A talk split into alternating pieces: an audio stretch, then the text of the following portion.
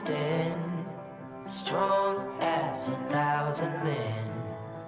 That's what I've been told since I was six years old.